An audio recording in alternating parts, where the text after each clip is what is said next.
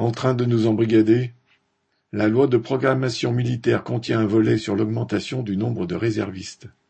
Dans ce cadre, de nombreuses entreprises ont signé des conventions de soutien à la politique de réserve. Les réservistes sont impliqués dans les missions des armées, ce qui implique des périodes hors de leur entreprise.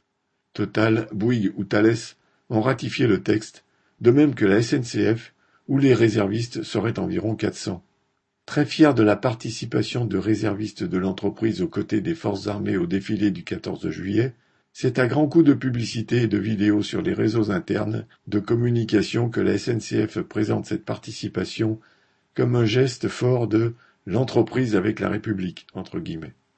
Cette convention prévoit jusqu'à quinze jours d'absence par an, sans perte de salaire. Avant la loi, ces périodes de réserve se faisaient en congé sans solde. Pour la SNCF, les frais engagés pour les réservistes ouvrent droit à une réduction d'impôt au titre du mécénat d'entreprise. Les liens avec la République sont forts, d'accord, mais pas à n'importe quel prix. On imagine également que les réservistes ne seront pas remplacés, avec surcharge de travail pour leurs collègues. L'existence de réservistes et leur obligation de service peuvent aider à entretenir un climat chauvin et à prôner l'unité nationale. La loi de programmation et ses conventions en sont l'illustration.